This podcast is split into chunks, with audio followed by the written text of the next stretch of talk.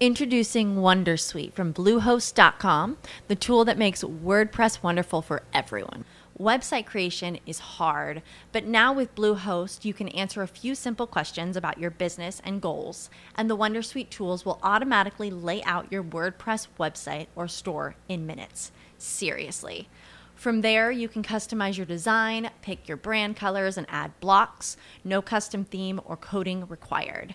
You'll get content suggestions that you can keep or revise, and with Yoast SEO built in, we automatically help you get found in search engines. From step by step guidance to suggested plugins to an AI powered help bot. Our built in tools make WordPress wonderful for everyone. Maybe that's why Bluehost has been recommended by WordPress.org since 2005. Whether you're a beginner or a pro, you can join over 2 million Bluehost users. Go to bluehost.com slash Wondersuite. That's bluehost.com slash Wondersuite. Hola a todos, buenos días, buenas tardes, buenas noches, bienvenidos a este nuevo Trek 23 Undercover número 509 que estoy grabando el día 23 de diciembre del 2021. Sí, vísperas de Navidad. Jingles bells, jingles bells.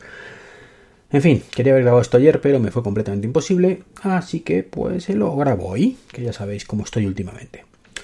Bueno, tengo unos cuantos temas de los que hablar, así que no sé si lo grabaré del tirón todo hoy o lo dividiré en dos. Y mañana, día de Navidad, de Nochebuena, mejor dicho, pues... Dicho antes de mañana Navidad, no, mañana Nochebuena. Pues tendréis la segunda parte del podcast. Y lo primero que os quiero contar es cagarme básicamente en todo con los amigos de CoGeek, esa empresa china, si no me equivoco, que da igual que sea China, que Noruega, que de Estados Unidos, ¿vale? Pero en caso que China, que fabricaba o fabrica, yo que sé, en los interruptores que tengo en casa, aparte de los de cara, ¿vale? Pues tengo unos cuantos de Kogik, enchufes, interruptores, eh, sensores, creo que tengo alguno también, no estoy seguro. Y alguna cosa más, eh, regleta de enchufes también tengo una.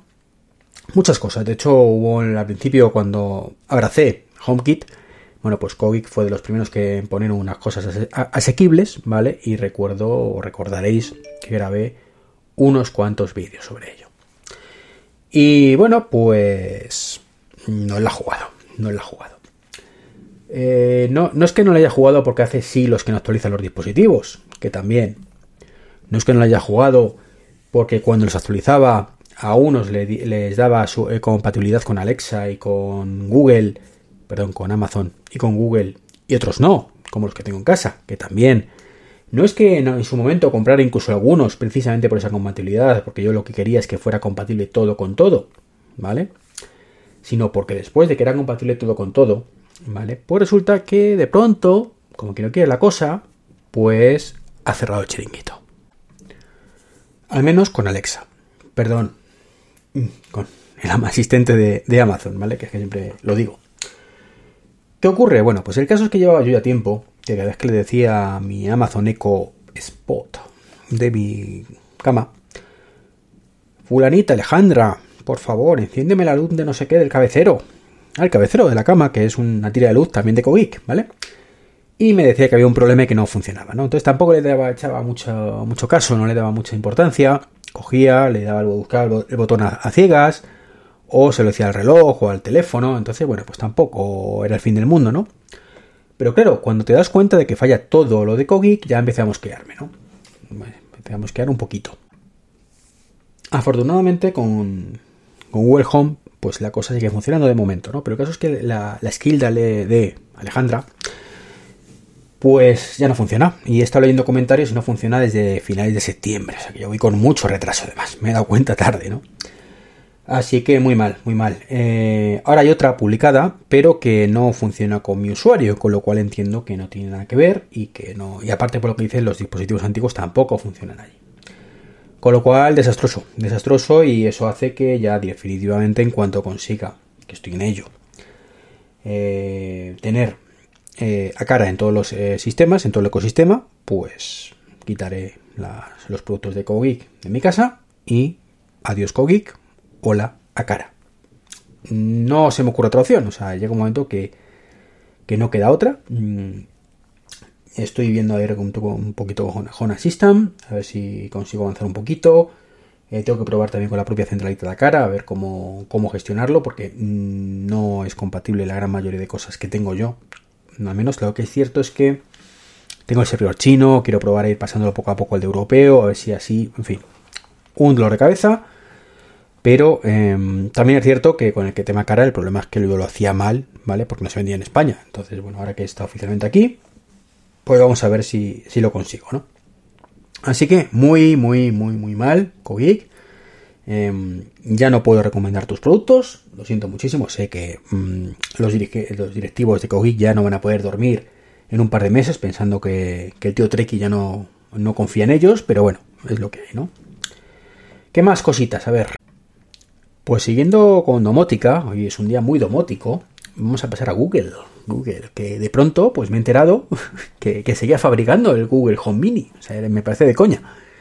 Creo que fue hace dos años ya, puede ser. Mm, que, o, un año, no, no sé cómo el tiempo pasa tan rápido.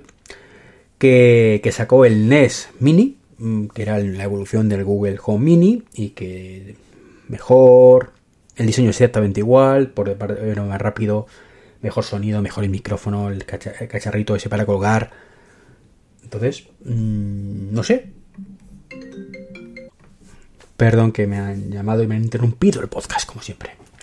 Bueno, pues que os estaba comentando que, de pronto pues he leído la noticia que por sorpresa Google ha retirado de la venta ya, o mejor dicho, ha dejado de fabricar.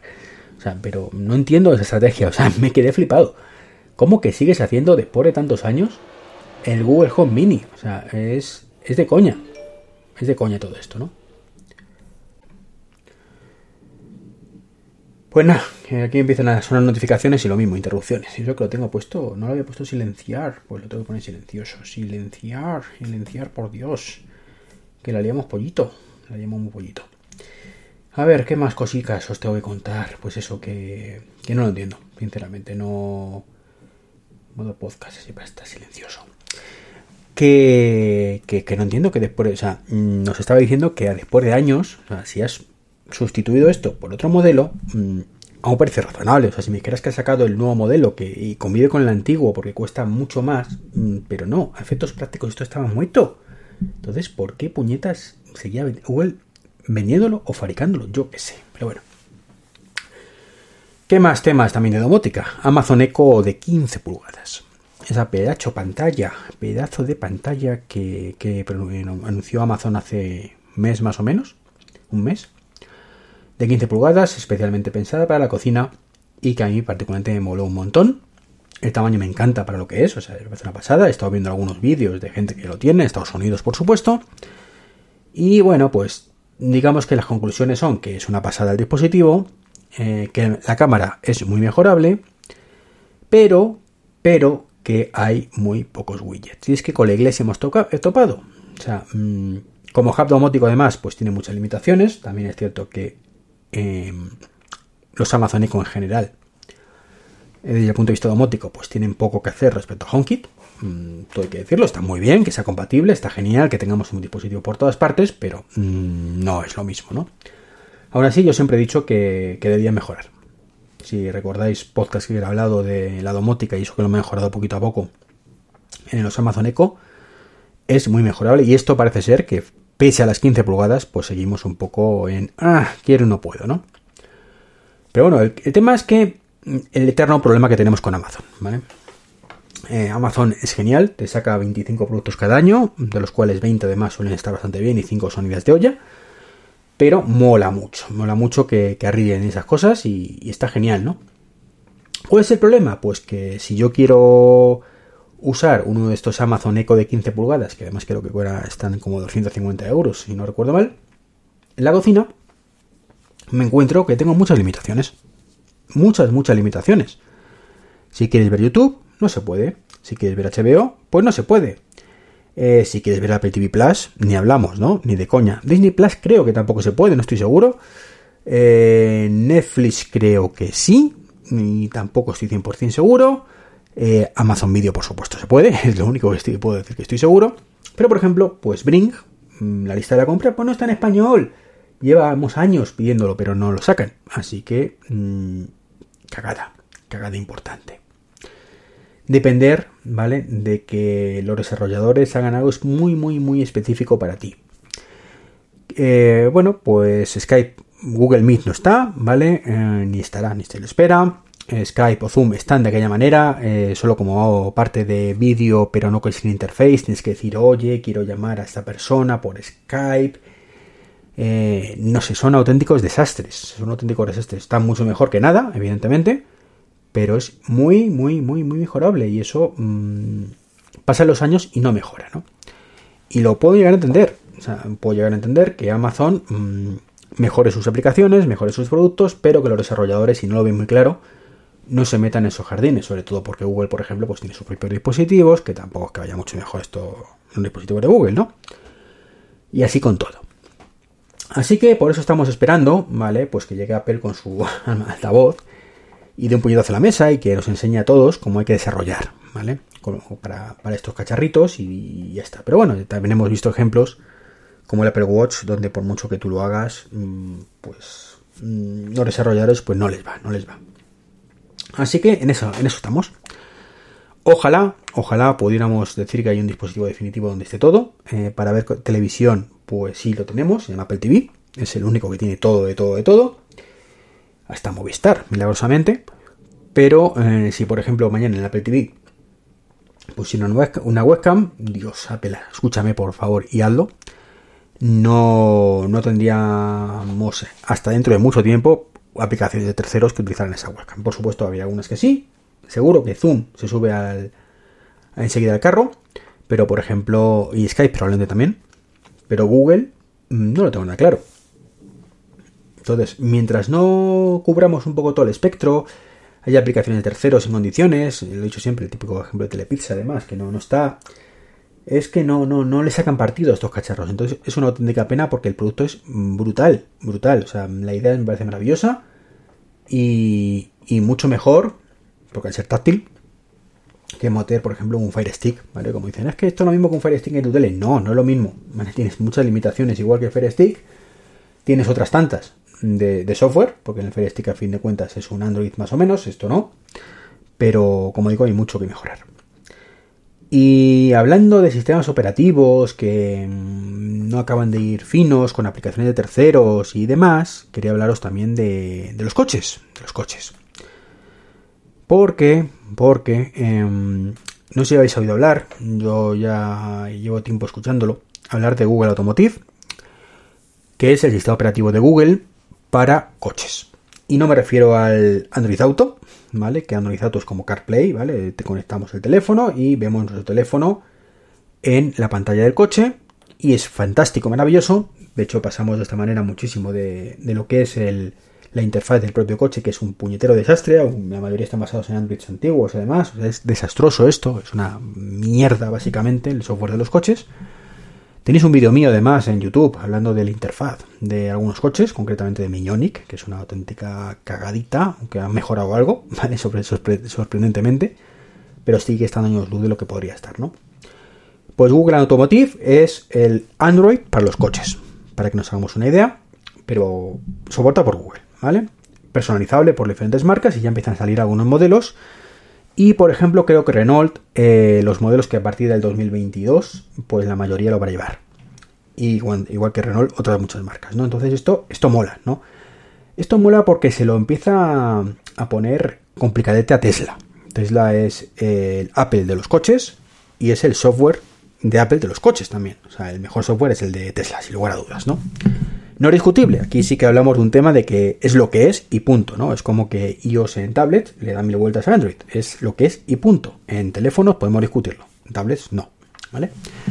Entonces, con esa premisa, eh, Tesla mm, se va a tener que poner las pilas, porque claro, mm, ahora mismo, para que nos hagamos una idea, Tesla es brutal, pero es brutal, entre otros muchos motivos, no porque no ve más que el resto, que también, porque este fabricante no tenga ni idea de hacer software, que también, sino porque lo va evolucionando, ¿no? Y lo va evolucionando y el resto no.